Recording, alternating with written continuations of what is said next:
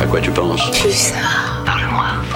Dis-moi que tu entends mes paroles. Je trouve que dois en plus. Ah ouais Et pour parler cinéma, on accueille Candice Motet-Debert, médiatrice au cinéma de Dietrich. Bonjour Candice. Et bonjour. Et aujourd'hui, tu nous parles de Pauvres créatures. Et oui, je me suis dit quoi de mieux que le 14 février, la Saint-Valentin, pour parler de romantisme?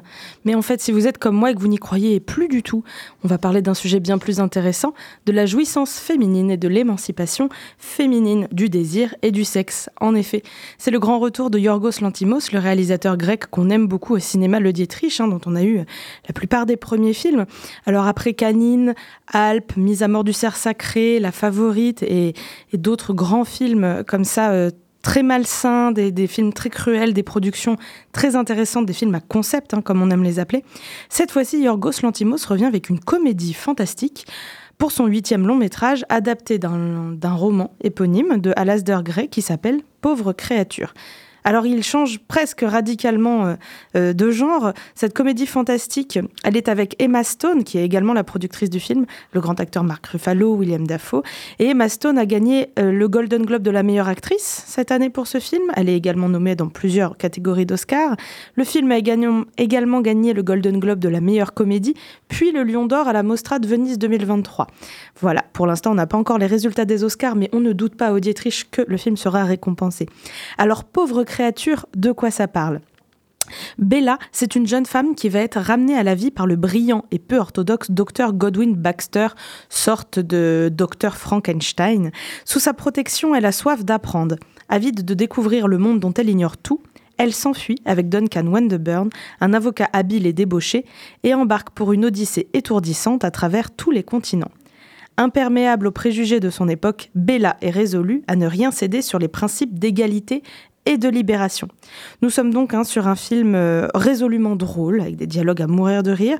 Nous avons euh, un vrai travail autour du personnage de Bella Baxter, hein, que nous allons suivre euh, enfant et que nous allons découvrir adolescente, puis femme qui découvre son désir.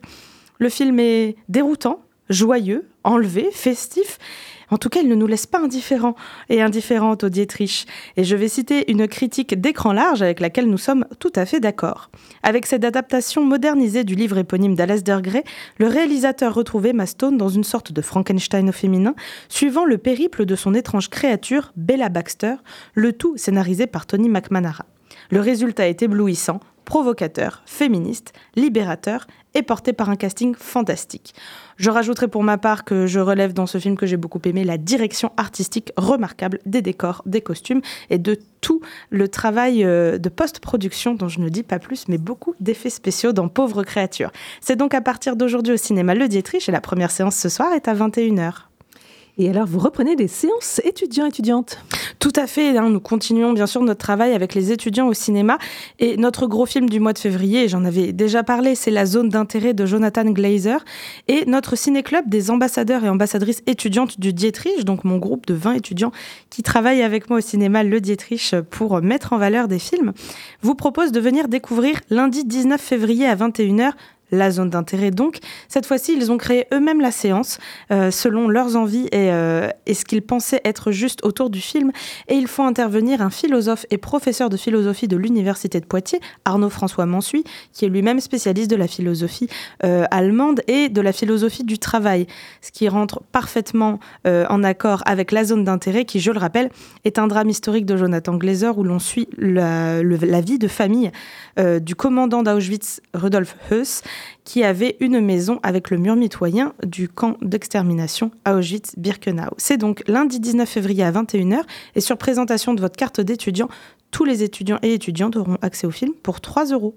Et puis, euh, en deux mots, eh ben, c'est bientôt les vacances, donc le jeune public est à l'honneur. Et oui, nous, on adore quand les vacances arrivent. Ça veut dire qu'on peut repasser des dessins animés et on adore ça. Et bien sûr, à partir de vendredi soir, enfin samedi matin, euh, pendant 15 jours, vous pourrez découvrir des films de l'âge de 3 ans jusqu'à 10 ans et plus. Vous aurez Léo, la fabuleuse histoire de Léonard de Vinci, Les toutes petites créatures pour nos tout petits bouts Contes et silhouettes en film de patrimoine et La Tortue Rouge, le magnifique film qui était sorti il y a quelques années, co-réalisé entre la Hollande et le studio Ghibli au Japon. Merci beaucoup pour toutes ces recommandations. On te la semaine prochaine.